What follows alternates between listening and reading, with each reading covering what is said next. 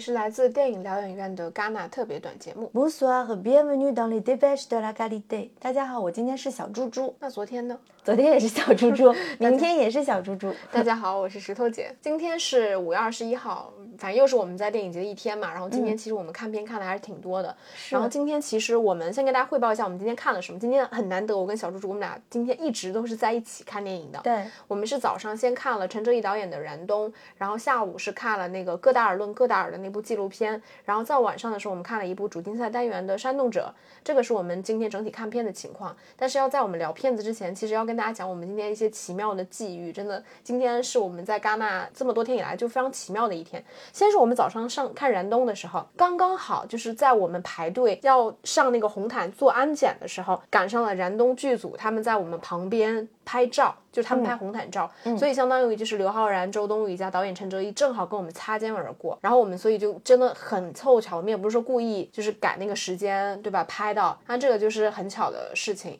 然后还有就是我们今天看完了戈达尔之后，我们又碰到了一个很奇妙的 人，就我们在戛纳主会场的一个免费咖啡厅里面， 昨天提过免费的咖啡，然后我们坐着喝咖啡的时候，突然就是遇到一个大叔跟我们聊天。嗯，他其实是乌克兰人，而且他是从乌克兰那边就是非常艰辛的来到戛纳。他最早是一个拍红毯的摄影师，嗯，他有给我们展现他们拍九十过年代的时候拍了很多明星，明星对嗯啊，那种大咖、艺人啊都就有。是拍照确实很厉害的一个摄影师。嗯，然后他就是来戛纳之前，他其实已经变成一个战地摄影师，因为对在乌克兰，他其实是用他的手机拍下了很多照片，是因为他说现在其实是不能拿出相机嗯拍东西，对，被被枪被被枪击是有之类生命的危险的嘛？对对，嗯所以他现在就只能拿他的 iPhone 去拍了这些摄影作品。所以他这次来到戛纳，就是他是很希望有更多的人能看到这些摄影作品，并嗯且他也在、呃问尼斯的朋友是不是可以帮他一起策划一个展览。嗯，然后我就觉得其实蛮奇妙的，因为我们也不太清楚为什么那个大叔就他可能看到，因为他也有提到嘛，他其实看我们是亚洲面孔嘛，嗯，然后就是再加上我们是女生，嗯，他就来跟我们分享，然后我们其实也看了很多他的照片，然后你看到他之前做红毯记者拍的那些名利场的照片，嗯，就是其实拍的也非常好，然后到现在其实他拿的并不是一个戛纳正规的这个媒体的证件，嗯，然后拍一就只能拿手机去拍一些就是他在乌克兰的所见所闻，就是当下的所见所闻吧，然后你就会觉得其实很唏嘘。然后包括其实我们对于乌克兰那边的情况没有那么的了解，但是那个是一个就是活生生的人，他在你的面前跟你分享他家乡的一些情况，就是还是蛮触动的。但是其实这个经历对我们来说也蛮神奇的。这个大叔，我们当时其实有给他拍一个小视频，对，然后后面的话，我们等到大家再等等嘛，我们会发在我们的可能某个红色软件上面，大家就持续的关注我们电影疗养院就好。那我们在就是见完了这个大叔之后，我们又遇到了一件很神奇的事 情，就是我们本来打算去逛街， 在路口又碰到了我的法国朋友，他就呃嗯非说常凑巧，对非常特，他就说你们有没有半小时的时间？嗯他就说现在在里面放那个陆川最新的一个就关于冬奥会的一个纪录纪录片然后他觉得现场人有点少，嗯问我们能不能去凑个人 头。对， 就很奇然妙。后我们就进去凑了人头，对因为后面我们还有电影，然后我们就提早的就就出离场场了了，对然后正当我们就是我想去买瓶水，因为太渴了，在街角又看到了陆川坐在对外面的咖啡店里在面喝咖咖啡嗯就很很奇妙，嗯真。的很奇妙，对。现在我也不知道国内是有有上陆川的那个纪录片还是没有。有上，今天雷梦说他已经上了，嗯但是票房不好嘛，说排片只有百分之两点三，嗯，嗯嗯，对，反正就是今天真的就是整个很奇妙，就是有一种你转角就不知道会遇到什么的感觉。是然后因为燃冬的话，我知道大家都很期待，然后但我们燃冬我们觉得会单独出一期长节目。对嗯啊，反正也就是近期就会给大家出来，大家可以再等等，因为那个片子我觉得还蛮值得拿出来聊一聊的。嗯，那我们今天就给大家分享我们看过的另外两部电影，第一个就是我们这次其实是我们最近几天吧抢票的时候最期待的一部电影，就是关于戈达尔的纪录片，叫《戈达尔论》，戈达尔法语怎么说？戈达和巴戈达，嗯，然后，因为这场其实它也是全球首映嘛，我在那个电影之前，其实因为呃福茂他们家主创，其实他们全程都是说的法语。然后你可以简单跟我们讲一下他们大概是在讲什么信息嘛？其实我们今天下午看的这个戈达尔的专场，它其实是放了两部纪录片。嗯，第一部纪录片并不是戈达尔本人拍的，而是他的他的一些就是朋友或者研究他的一些就是学者一起拍的一部叫《戈达尔论戈达尔》。嗯，然后第二部我们看到的才是戈达尔他的遗作。那目前中文就是翻译的一个最接近他法文的版本，应该是一部从未存在的电影。嗯嗯，其实是这样子的。对，因为出场的有福茂，还有这两部纪录片的一些制作人、制片人等等到场嘛，就整体就呈现出一种特别缅怀的概念。那其中有个制片人，他就说我们现在在这个厅叫 Side Debussy，就是德彪西厅嘛。就最近我们经常在这个厅看电影，那这个厅其实也是戈达尔最喜欢的厅，也是很多影迷最喜欢的厅。然后他曾经在这个影厅当中分享过，就是他的那那个那个长篇非常难懂的电影史、啊，是在一九八七年的时候。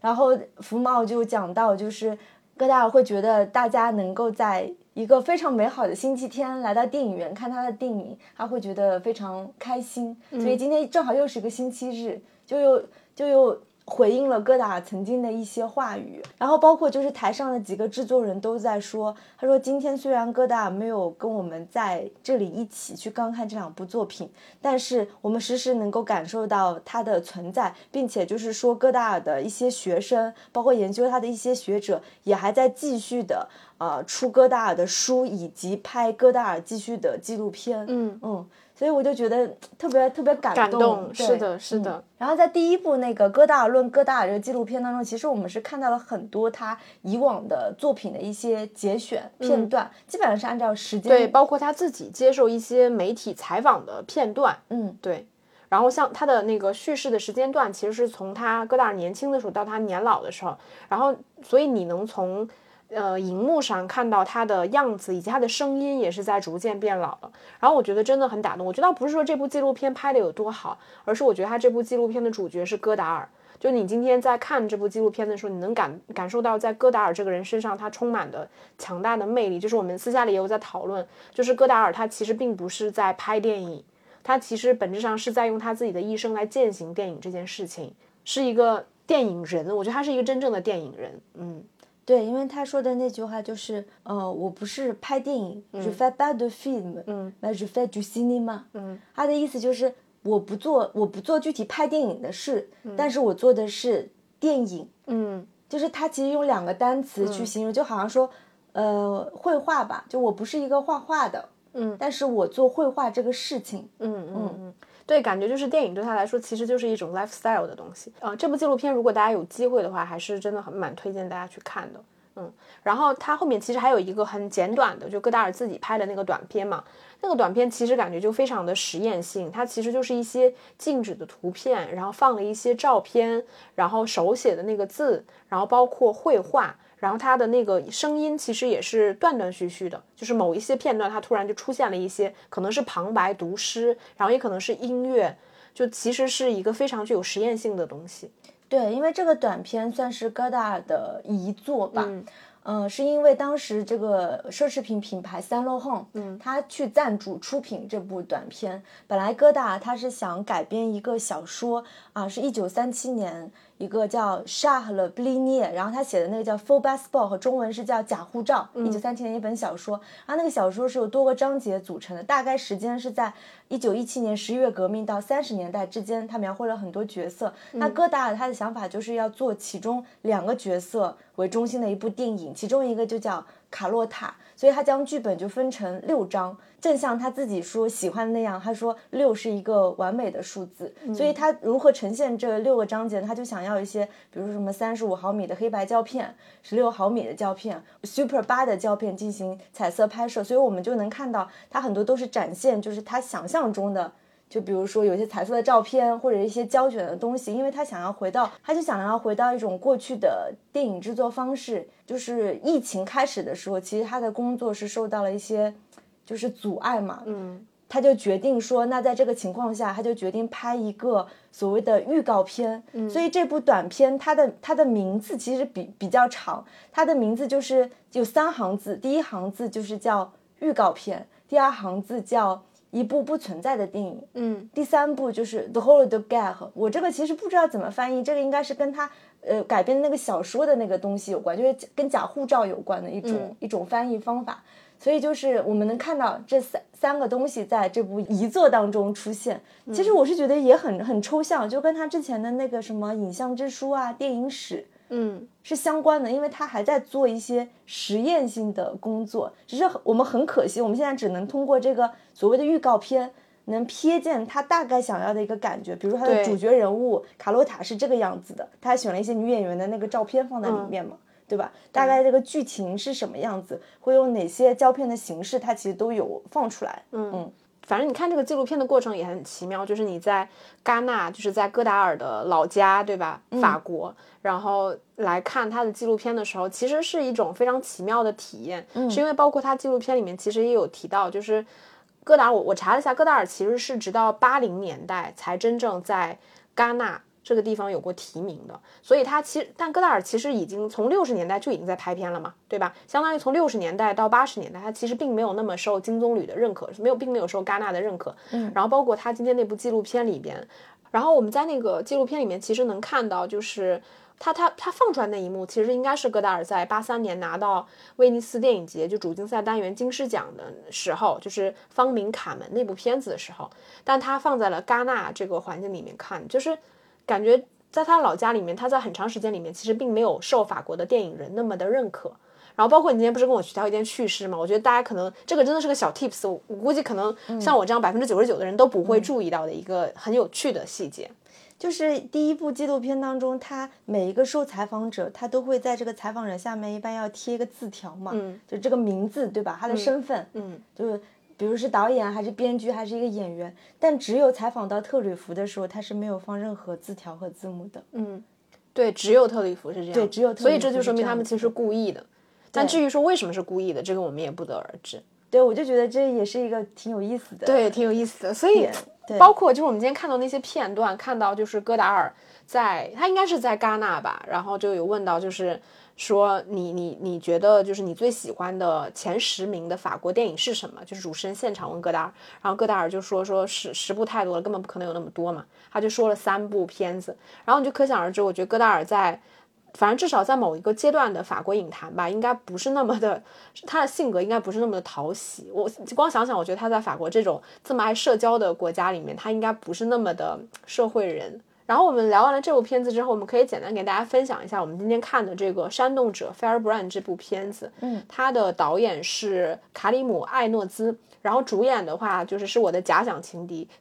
艾里西亚·维坎德，然后还有裘德洛。就是主演的。这个其实也是一个，就是呃，整个背景其实是那个十六世纪的英格兰的当时的国王和王后的一个故事。其实我觉得整个故事电影倒也不难看，然后整个故事我觉得中规中中矩。然后如果大家将来有机会看到的话，也不妨一看。但我觉得这部电影其实真的比较值得看的亮点，我觉得是在侃妹的演技上。就虽然你你觉得她的那个妆造其实有一点像像那个娜塔莉·波特曼，对，嗯就是她那个妆造看起来有点像娜塔莉波特曼，但是她的演技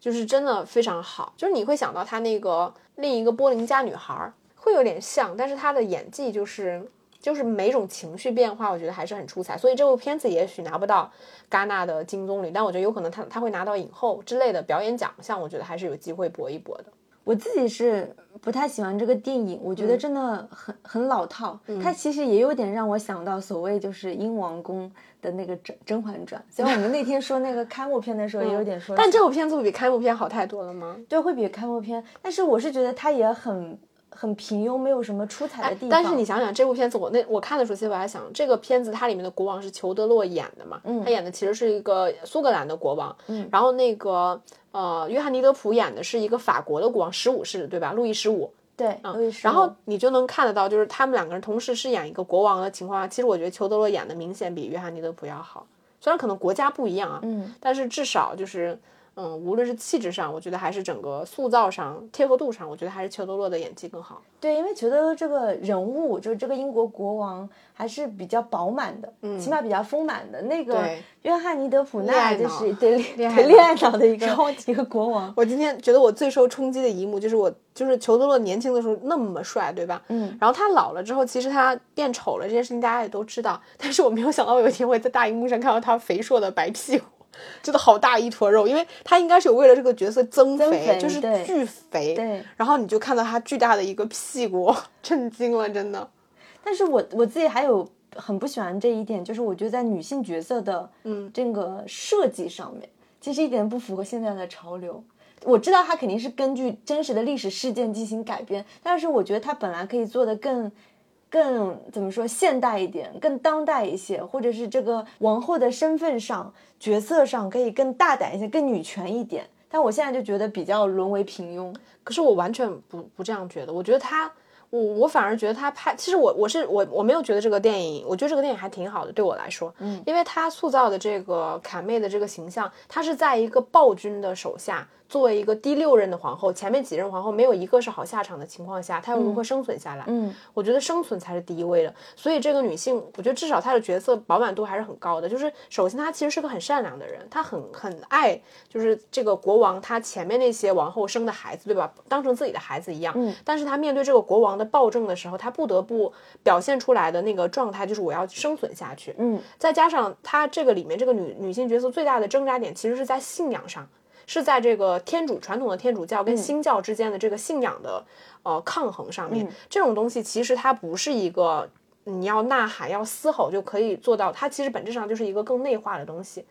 就是你的信仰这个东西，本质上它不是一个靠声嘶力竭，或者是靠一个真正爽的东西就能够去解决的。然后包括最后它结局的处理，我们就给大家剧透了嘛。嗯，我觉得它其实嗯这种这种在在信仰上的东西，你没有办法把它处处理的很很当代性。那种所有能够通过表面的方式去发泄的东西，它全都因为信仰本质上是内化的，你报复性的东西是外化的，这个两者之间我觉得是不太一样的。但我觉得这部片子放在戛纳主竞赛的这个单元里面，它得奖的几率的确会比较低一些。这就是我跟你说，女演员是有机会，所以我我我真这都是咱们瞎猜的啊，我就觉得她有可能就是因为看中了卡妹的这个演技，我好像真的没有对，除了我们说那个另一个柏林家女孩，当时其实我觉得无论是斯嘉约翰逊还是娜塔莉波特曼。